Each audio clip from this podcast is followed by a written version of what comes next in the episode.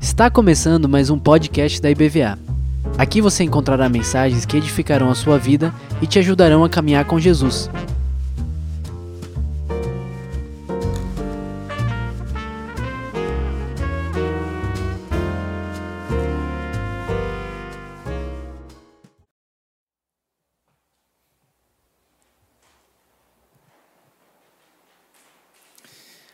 Boa noite, igreja, tudo bem? Paz do Senhor. Pessoal, é, hoje eu tenho o privilégio de estar com vocês mais uma vez, compartilhando a palavra de Deus, que Deus tem falado ao meu coração. Queria pedir para o pessoal botar o reloginho aí para mim, esse reloginho sempre me salva aí, porque eu tenho o hábito de falar demais. É. Mas vamos pedir para você abrir comigo a sua Bíblia lá no livro do Segunda Reis, Segundo Reis, segundo livro de Reis, no capítulo 18.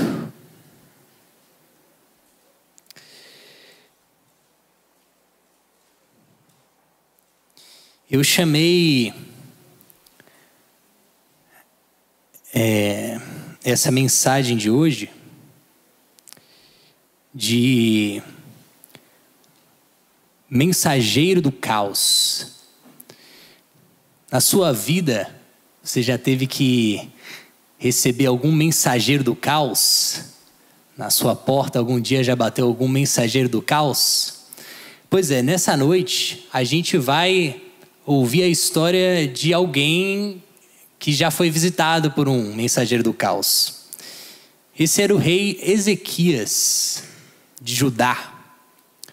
Nossa história ela se passa no ano 618, 688 antes de Cristo, na cidade de Jerusalém, e o rei do reino cuja capital era Jerusalém, o rei do reino de Judá, Ezequias, ele recebe uma visita dos mensageiros do rei da Assíria.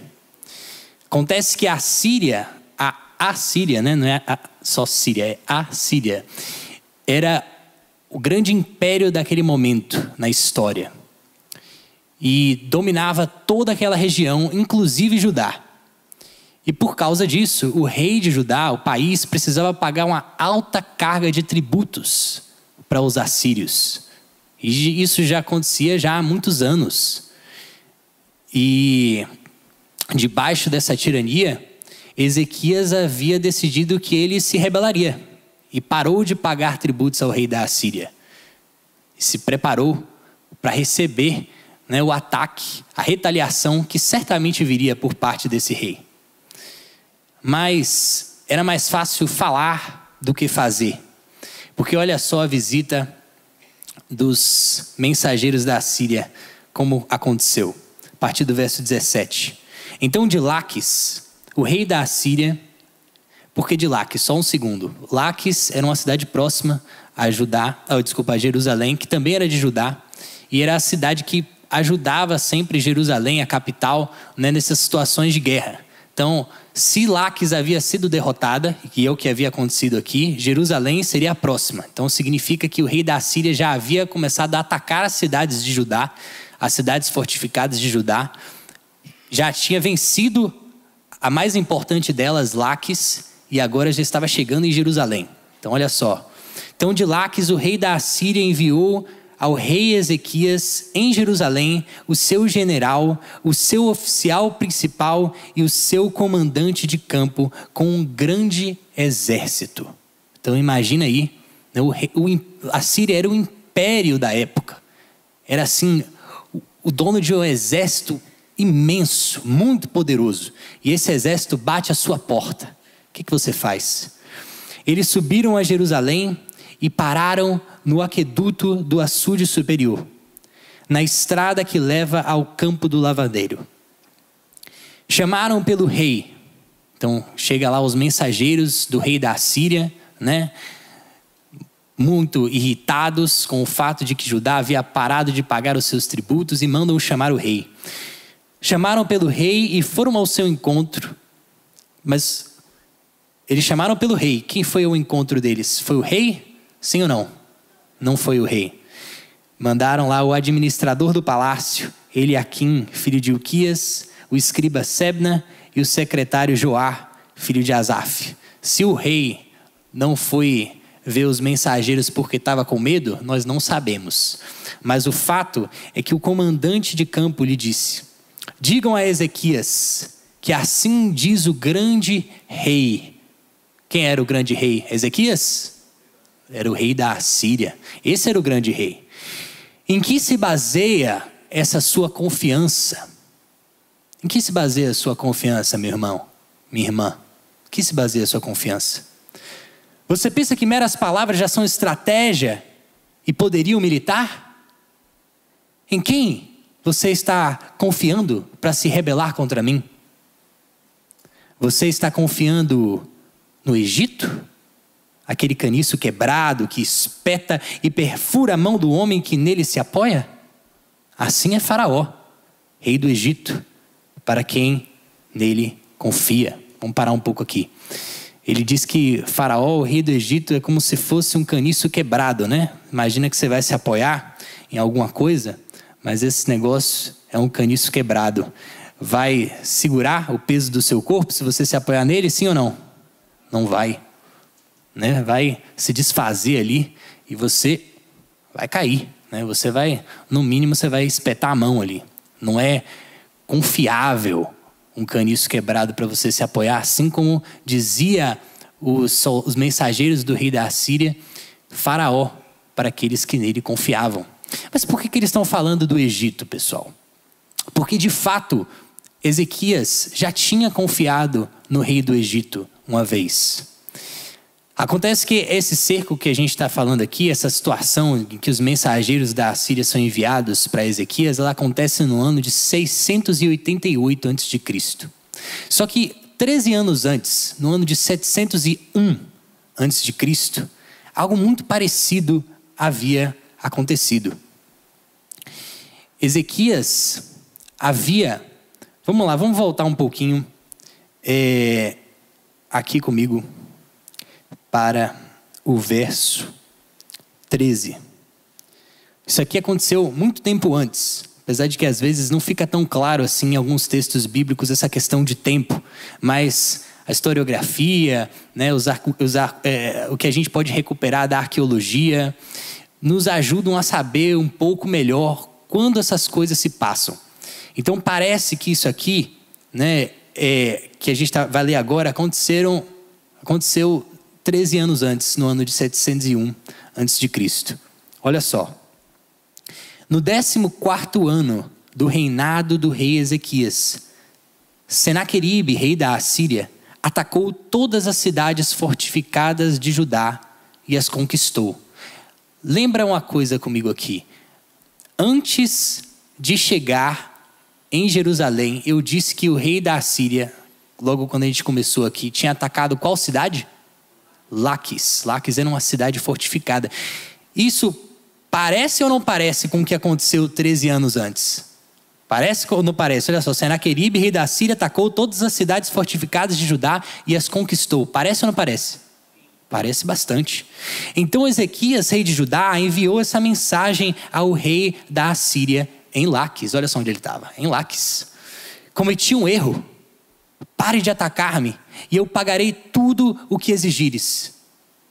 O rei da Assíria cobrou de Ezequias, rei de Judá, 300 talentos de prata e 30 talentos de ouro. Assim Ezequias lhes deu toda a prata que se encontrou no templo do Senhor. Olha só, ele tirou a prata do templo do Senhor e dos tesouros do próprio palácio real. Então, gente, Ezequias, nessa primeira batalha que ele teve aí com o rei da Assíria, 13 anos antes, ele saiu vencedor ou perdedor? Perdedor. E vocês acham que essa batalha teve um alto custo para ele ou um baixo custo? Um altíssimo custo. Ele estava tirando até os tesouros do próprio palácio, do templo do Senhor. É, nessa ocasião, Ezequias, rei de Judá, retirou o ouro com que havia revestido as portas e os batentes do templo do Senhor e o deu ao rei da Assíria. Então, gente, foi um custo muito alto. Mas, como, como eu falei para você, pessoal, essa batalha de 13 anos antes, vocês acham que agora, 13 anos depois, né, Ezequias vivendo uma situação que a gente falou que era muito parecida, vocês acham que Ezequias, 13 anos depois, seria fácil ou difícil para ele a decisão de se rebelar contra a Síria? Fácil ou difícil? Difícil, né? Ele já tinha sido derrotado antes. Uma situação muito parecida. Nessa época, ele tinha também deixado de pagar os seus impostos. Nessa época, o rei da Síria havia conquistado as cidades fortificadas de Judá, né? E ele saiu derrotado. E agora está acontecendo tudo de novo. Mas o que explica isso? Por que depois de ter sido derrotado uma vez, 13 anos antes, Ezequias decide se rebelar novamente? Gente, a gente é, tem essas situações em que mensageiros do caos parecem que vêm nos visitar. A gente é, é assombrado por coisas do passado. Talvez, como na vida de Ezequias, tenham. É, você esteja lidando com uma situação, com situações né, que te lembram traumas passados que você já viveu. E a história de Ezequias, ela é um exemplo para a gente de como a gente precisa lidar com essas coisas. É, a primeira vez que Ezequias ele se rebelou contra o rei da Assíria foi numa época em que tudo parecia que funcionaria bem para Judá. Como eu falei, no ano de 701 antes de Cristo, primeira rebelião do rei Ezequias, 13 anos antes, o rei da Assíria, na época Sargão, havia morrido. E agora o sucessor dele, Senaqueribe não parecia tão forte assim, parecia que não seria esse desafio todo. Então, o Egito, a Babilônia e outras nações da época, que também estavam debaixo do domínio da Assíria, começaram a, é, a se juntar né, para poder é, se rebelar contra a, a Síria. Então, isso aí no ano de 701, né? 701, é, parecia que tudo funcionaria. E é, Ezequias decide então se juntar a essa, a essa tentativa de golpe, né, tentativa de rebelião. Só que ele é, não tinha se dado conta de uma coisa: seu povo, Judá, não estava buscando o Senhor na época. Judá, a Bíblia vai falar lá no livro de Jeremias, a gente não tem tempo de ler isso, mas Judá estava praticando a idolatria. Judá não estava buscando a Deus. Judá não estava é, colocando o Senhor em primeiro lugar. Na verdade, Judá estava edificando postes e altares e é, monumentos a outras divindades. E vocês acham, pessoal, que Deus, vocês acham que Deus estava satisfeito com a postura de Judá naquela época, quando ela não estava buscando a Deus, mas tinha decidido se rebelar contra a Síria, vocês acham que Deus estava aprovando ou reprovando? Reprovando. Porque eles precisavam voltar-se para Deus, mas estavam ocupados com outras coisas.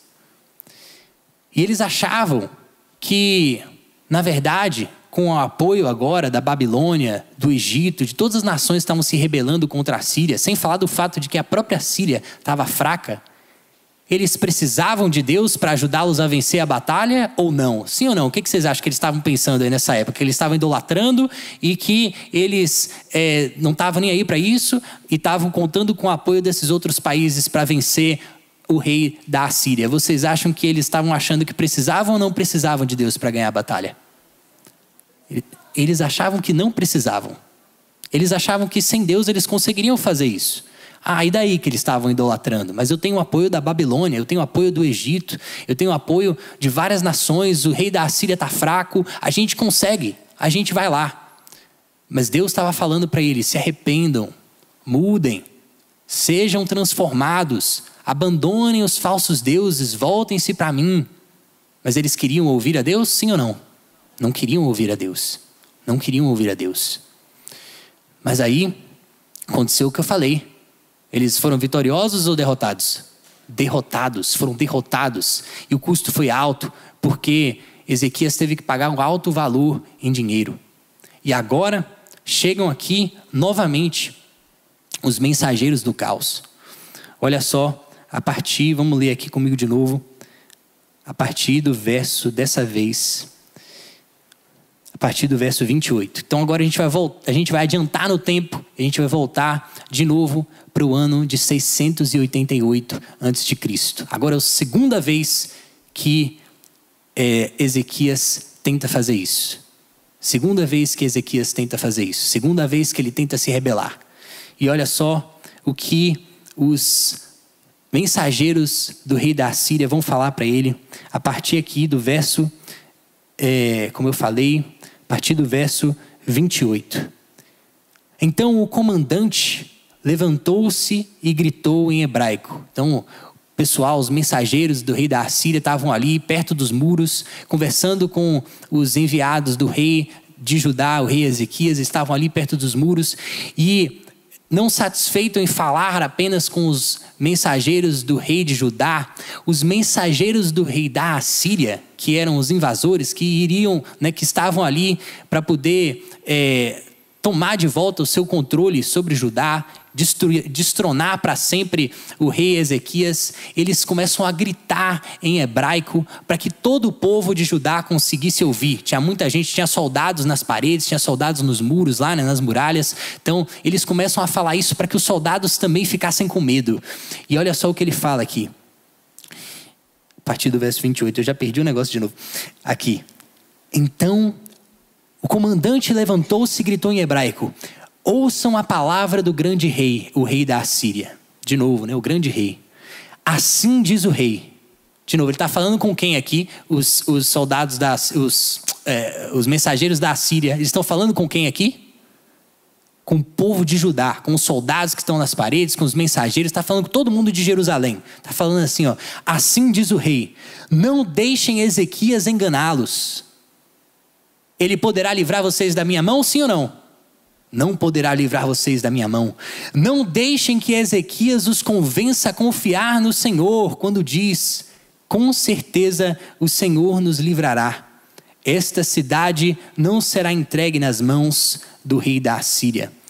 Gente, na primeira vez que Judá tentou se rebelar contra o rei da Síria, eles tinham confiado no Senhor, sim ou não? Não, tinham confiado em quem? Em si mesmos, no Egito, na Babilônia, tinham confiado no apoio dessas outras nações e não se arrependeram dos seus pecados. Mas agora ele está falando aqui, vocês acham que vão confiar no Senhor? E por que, que ele está falando isso?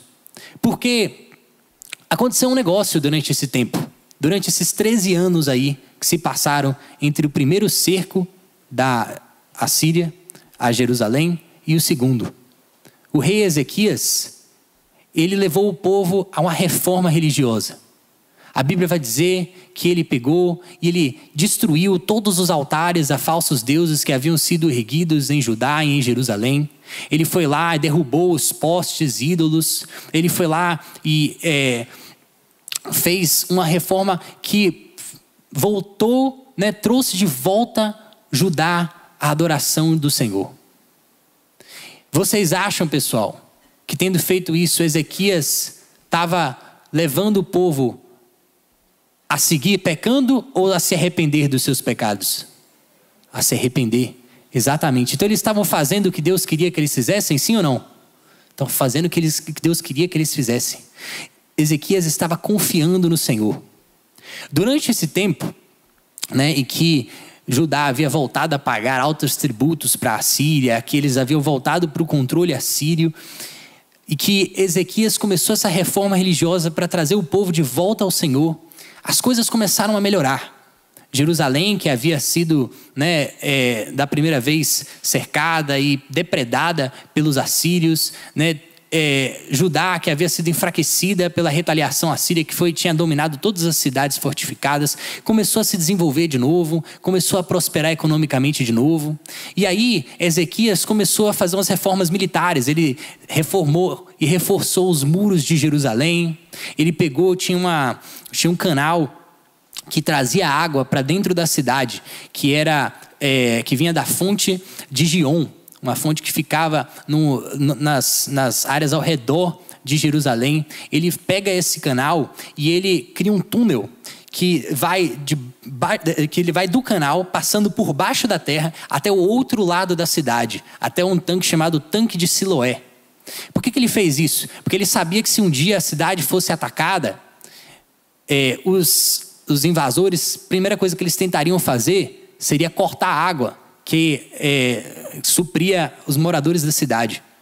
Então ele fez, muito espertamente, ele criou esse túnel por baixo do canal. Porque se os invasores, por acaso, fechassem a parte de cima do canal, eles não saberiam que tinha um túnel que passava por baixo que continuaria levando água para dentro da cidade. Então o pessoal continuaria bebendo água e a cidade continuaria a sobreviver, mesmo que tivesse cercado e mesmo que o pessoal tapasse a parte de cima do canal. Então, Ezequias ele faz isso, ele reforça os muros, ele se prepara, mas além de tudo isso que ele está fazendo, pessoal, ele está confiando no Senhor, ele está é, é, é, acabando com a adoração aos ídolos e está reformando a religião de Judá, sim ou não? Está fazendo isso, exatamente. Então, agora, vocês acham, vocês acham que dessa forma como ele ele está agora, né? Ele teria condições, né? Você acha que Deus seria contra, por exemplo, ele se rebelar contra o rei da Assíria, que estava pagando, estava cobrando altos tributos dele? O que, que você acha? Agora que ele está confiando no Senhor, Deus poderia ajudá-lo dessa forma, sim ou não? Poderia. Deus poderia e desejava. E é isso, por isso que ele faz isso novamente. Ele pega, deixa de pagar tributos ao rei da Síria e é, as coisas, né, é, acontecem agora como aconteceram antes. Os mensageiros da Síria batem na porta dele, os mensageiros do caos. E talvez, né, na sua vida, na minha vida, essas coisas aconteçam também. Talvez lembranças do seu passado, lembranças de coisas que você já tentou fazer e não foi bem sucedido em fazer, coisas que você é, ou situações ruins que você já viu no seu passado, feridas abertas, circunstâncias ruins, decepções que você teve com Deus, perdas que você teve preciosas na família, talvez é, situações de orações não respondidas, talvez também é, memórias que você tem doloridas sobre você mesmo, que te fazem se sentir inseguro sobre sua capacidade de agradar a Deus, sua capacidade de ser uma boa mãe, sua capacidade de ser um bom filho, um bom amigo. Talvez você tenha é, esteja sendo, esteja sendo assediado, você esteja sendo atacado por pensamentos assim, pensamentos sabotadores.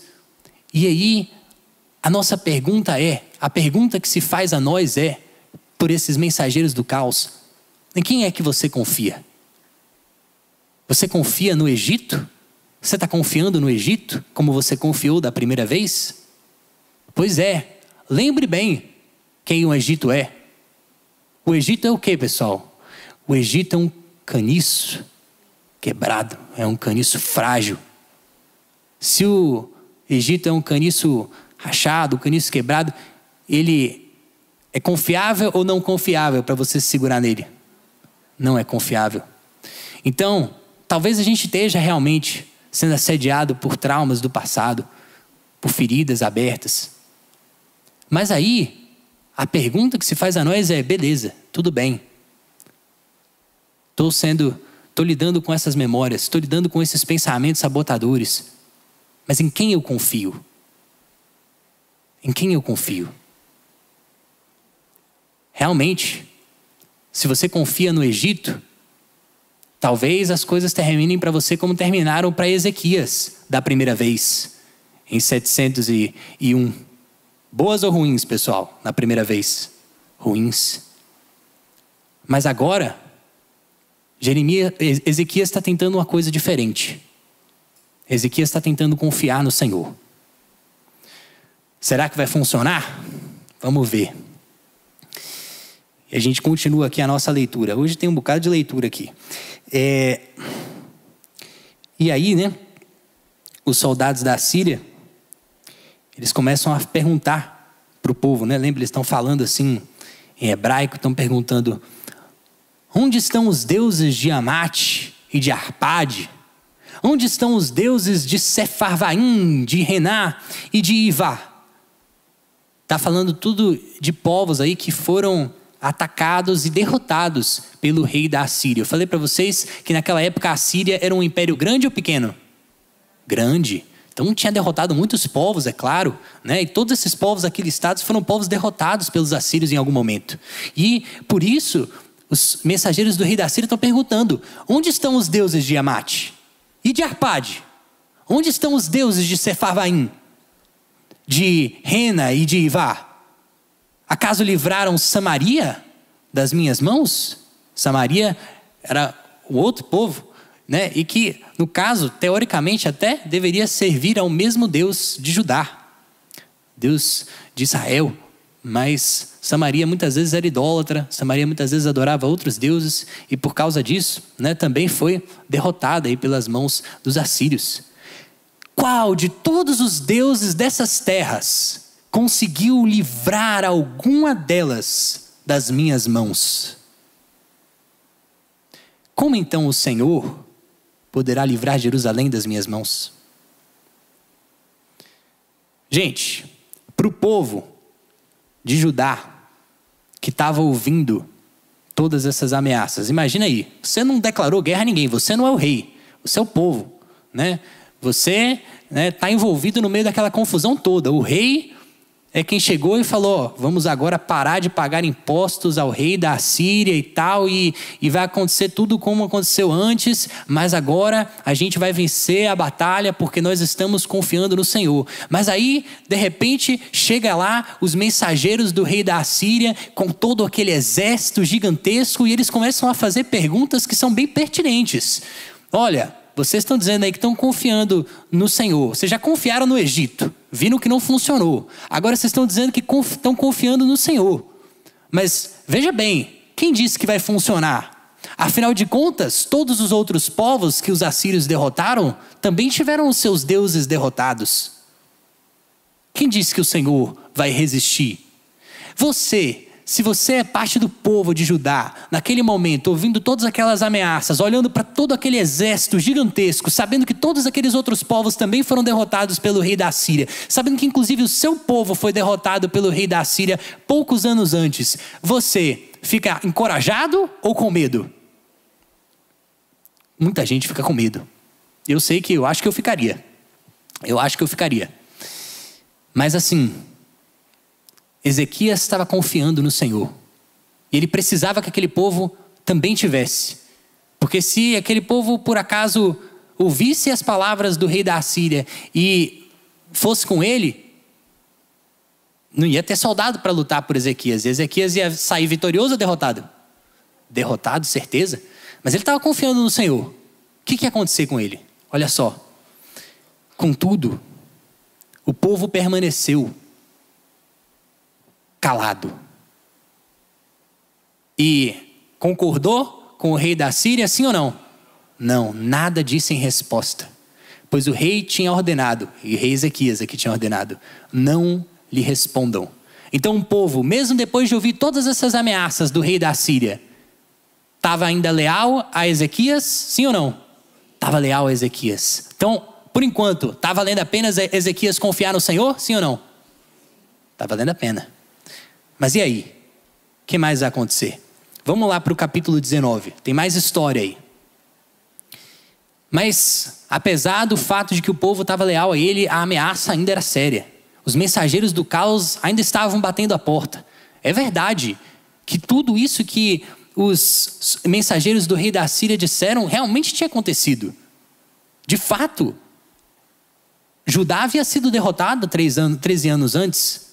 De fato, o exército assírio ainda era muito maior do que o rei, do que o exército de Judá, mesmo Judá tendo prosperado um pouco durante esses últimos anos. De fato, o rei da Assíria já havia de novo conquistado as cidades fortificadas de Judá e já estava batendo as portas. De fato, todos aqueles outros povos também haviam sido derrotados pelo, pelo rei da Assíria. E aí, né, o que, que você vai fazer, Ezequias? Será mesmo que valeu a pena confiar no Senhor?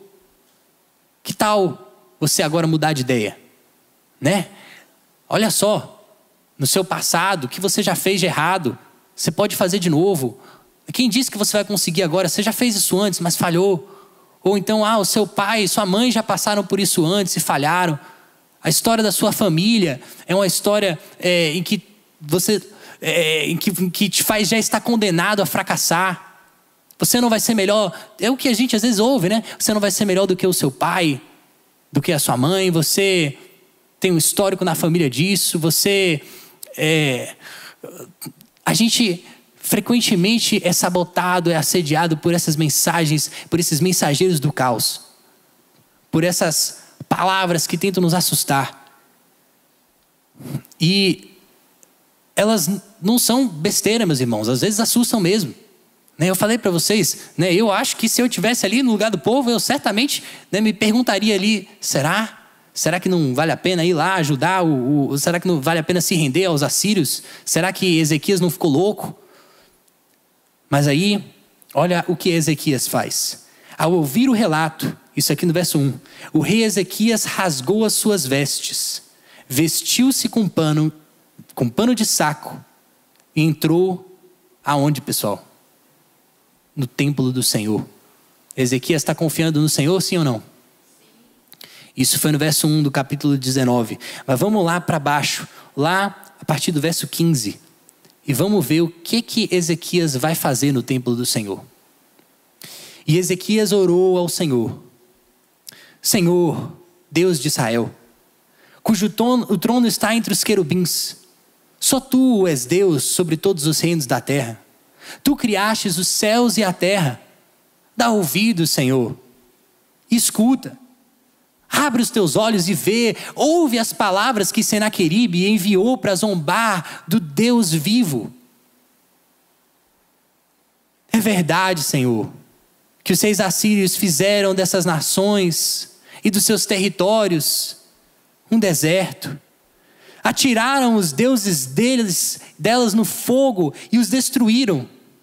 Gente, para um segundo aqui. Pela, pela forma como Ezequias está falando aqui, pessoal.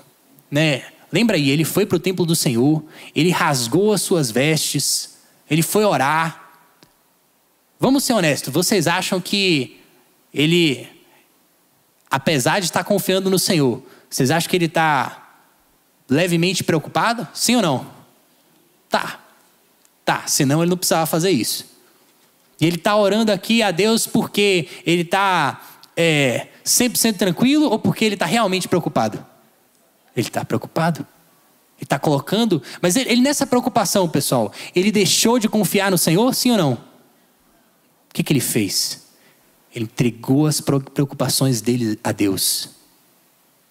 Gente, às vezes os mensageiros do caos, eles vão bater na nossa porta. Às vezes as memórias do passado, às vezes lembranças dos momentos em que a gente já fracassou, vão bater a nossa porta e vão nos lembrar que a gente é falho. Vão nos lembrar que, na verdade, aos olhos humanos, a gente tem, de fato, muita possibilidade de cometer os mesmos erros novamente. Isso não deixa de ser verídico, não. Isso não deixa de ser verídico. Por isso, às vezes, é compreensível que a gente leve essas ameaças seriamente que a gente trate essas ameaças com seriedade. Mas isso precisa, isso deve fazer com que a gente pare de confiar no Senhor, pessoal? Sim ou não? O que, que a gente tem que fazer? Tem que entregar o quê? As nossas preocupações a quem? A Deus. E aí, a gente continua aqui e vê como é, Ezequias responde a isso. Então ele está falando, é verdade, né? Eles atiraram os deuses delas no fogo, eles os destruíram, elas, é, é, pois aí ele continua. Olha só o que ele vai dizer. Mas eles fizeram isso, pois não eram deuses. Eram apenas madeira e pedra moldadas por mãos humanas. Agora, Senhor nosso Deus, você que é o Deus vivo, que não é madeira nem pedra como os deuses dessas outras nações. Porque é verdade, o rei da Síria derrotou essas outras nações os seus deuses. Mas é também importante lembrar que esses deuses não eram o Deus vivo, eram madeira e pedra. Deuses que a gente, inclusive, passou 13 anos tentando fazer o povo de Judá parar de adorar, para que a gente voltasse para o Deus vivo. Mas o Senhor é o Deus vivo. Não é tão fácil assim derrotar o Senhor. Não é possível derrotar o Senhor. Agora, Senhor nosso Deus, salva-nos das mãos deles, para que todos os reinos da terra saibam que só tu, Senhor, és Deus. Tu e mais alguns deuses, sim ou não? Não. Tu e mais alguns postes ídolos, sim ou não? Não. Tu e mais o Egito, sim ou não? Tu e mais a Babilônia e todas as outras nações que podem nos ajudar a vencer o rei da Síria, sim ou não? Só o Senhor é Deus. Meus irmãos, às vezes a gente está confiando para vencer esses mensageiros do caos em várias coisas. A gente está confiando no Egito, a gente está confiando na Babilônia, a gente está confiando no fato de que o rei da Assíria morreu e o seu sucessor parece mais fraco, a gente está confiando no fato de que a gente está é, é tá, tá, tá prosperando militarmente, economicamente, a gente está confiando que, eu não sei, que eu fiz um curso em algum lugar na internet, que eu agora é, eu, eu conquistei minha independência financeira, que eu agora vou casar e vou ter a minha família, que agora eu vou ter ter a minha casa própria, que agora eu vou conseguir, é, é, é, que agora os meus filhos eles estão na faculdade, que agora a gente confia em várias coisas nessa vida para não ter que depender de Deus e agora poder seguir as nossas vidas da forma que a gente bem entender, sem se arrepender, assim como não se arrependeram os habitantes de Judá na primeira vez, continuaram adorando aos deuses estrangeiros, aos ídolos, sem se arrepender, sem se voltar ao Senhor, achando que talvez o rei da, da, do Egito, o rei da Babilônia, o rei das outras nações pudessem ajudá-los a vencer, a derrotar o rei da Assíria sem a ajuda do Senhor. Mas, meus irmãos, o que, que a gente aprende aqui? Que quando se trata de vencer os mensageiros do caos, só é quem que é Deus. Só quem, só quem é Deus? O Senhor é Deus. Dá para vencer os mensageiros do caos, meus irmãos. Dá para vencer as vozes do passado, as feridas abertas. Dá para vencer os traumas. Dá para vencer as memórias ruins. Dá para fazer isso. Mas de quem que a gente precisa para fazer isso? Do Senhor. E aí, a partir do verso 20. Desculpa, não vou, vou pular essa parte. Vamos aqui a partir do verso 27. Também não. Talvez 27 não. Vamos descer um pouco mais. Pronto, agora sim, achei o que eu queria aqui. 35, agora está melhor. Vamos lá. Ezequias confiou no Senhor. Ezequias foi até o fim confiando no Senhor. Vamos ver se funcionou para ele. Naquela noite, o anjo do Senhor, pausa aqui um segundo. É, a gente estava falando aqui sobre os mensageiros do caos. Quem foi que foi veio falar com o rei Ezequias? Quem foi que foi lá bater na porta de Jerusalém para poder ameaçar o rei Ezequias, pessoal? Vocês lembram? Oi? Os mensageiros, os mensageiros do rei da Síria. Aqui está falando do anjo do Senhor. A palavra anjo em hebraico, malar, significa o quê? Alguém sabe o que significa anjo em hebraico? Malar? Mensageiro. Significa, em primeiro lugar, isso: mensageiro. E a gente acabou de ver o que aconteceu quando o rei da Síria enviou seus mensageiros para ajudar. Ameaças, ameaças, chantagem, medo, tal, tudo isso. Vamos ver o que aconteceu quando o Senhor mandou o seu mensageiro para o rei da Síria. Naquela noite, o anjo do Senhor, o mensageiro do Senhor, saiu e matou 185 mil homens no acampamento assírio. Quando o povo se levantou na manhã seguinte, o lugar estava repleto de cadáveres. Então, Senaqueribe, rei da Síria, desmontou o acampamento e foi embora. Voltou para Nínive e lá permaneceu. Certo dia, enquanto ele estava adorando no templo do seu deus, Nisroque, os seus filhos, Adrameleque e Sarezer, mataram-no à espada e fugiram para a terra de Ararat. E Esarradon, o seu filho, sucedeu como rei. Gente, foi uma boa ideia a visita do rei da Assíria a Judá? Estou falando agora da perspectiva do rei da Assíria. Ele foi lá visitar Judá e desafiar o Deus vivo e falar para os judaítas: olha só, cadê os deuses de Samaria? Cadê os deuses de todas aquelas nações que eu derrotei? Quem vocês acham que vai livrar vocês da minha mão? O Senhor? O Senhor não pode livrar vocês da minha mão. Ezequias não pode livrar vocês da minha mão. Vocês acham que foi uma boa ideia para o rei da Síria, considerando isso aqui, tudo que aconteceu? Foi uma boa ideia para o rei da Síria ir lá atacar Judá? Sim ou não? Não. Ele saiu completamente derrotado. Mas e para Ezequias? Foi uma boa ideia confiar no Senhor? Meus irmãos, a gente falou dos mensageiros do caos. Os mensageiros do caos batem a nossa porta às vezes, tentam nos desanimar, tentam nos lembrar dos medos do passado. Mas a gente esquece que o Senhor também tem os seus mensageiros.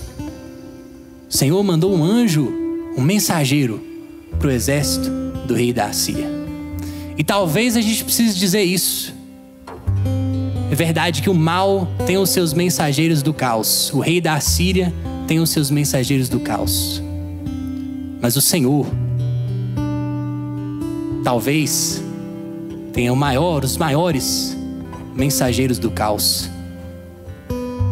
O Senhor é o caos para os que contra ele se rebelam. O Senhor é o caos para os ímpios que contra ele se levantam. O Senhor é o caos para os inimigos de Deus que causam opressão e sofrimento na terra. O Senhor é o caos para os mensageiros do caos. O Senhor é o caos que destrói a morte e destraça o pecado. O Senhor destroça o pecado. O Senhor é o mensageiro do caos para Satanás, o Senhor é o mensageiro do caos para as feridas do nosso passado, o Senhor é o mensageiro do caos para os medos que nos atormentam, o Senhor é o mensageiro do caos para os padrões de destruição nas gerações passadas da nossa família, o Senhor é o mensageiro do caos para tudo aquilo que nos assusta, para tudo aquilo que atrapalha e tenta tirar a nossa fé. O Senhor é o mensageiro do caos para os seus inimigos, mas ele é o Deus vivo para todos aqueles que nele confiam. Só para terminar, queria ler com vocês uma última passagem, lá de volta no capítulo 18. Essa passagem aqui, no início do capítulo 18, ela resume a vida do rei Ezequias. A partir aqui do verso 1, olha só. No terceiro ano do reinado de Oséias, filho de Elá, rei de Israel, Ezequias, filho de Acás, rei de Judá, começou a reinar. Ele tinha 25 anos de idade quando começou a reinar e reinou 29 anos em Jerusalém. A mãe dele chamava-se Ábia e era filha de Zacarias. Ele fez o que era justo aos olhos do Senhor, conforme tudo que tinha feito o seu antepassado Davi. Ezequias removeu os santuários locais, quebrou as colunas sagradas e derrubou os postes de Azerá. Despedaçou a serpente de bronze que Moisés havia feito, pois até aquela época os israelitas lhe queimavam incenso e era chamada Neustã. Ezequias desconfiava ou confiava do Senhor, gente? Confiava no Senhor, o Deus de Israel. Nunca houve ninguém como ele entre todos os reis de Judá nem antes e nem depois dele. Aqui no verso 7, o Senhor o abandonou ou estava com ele?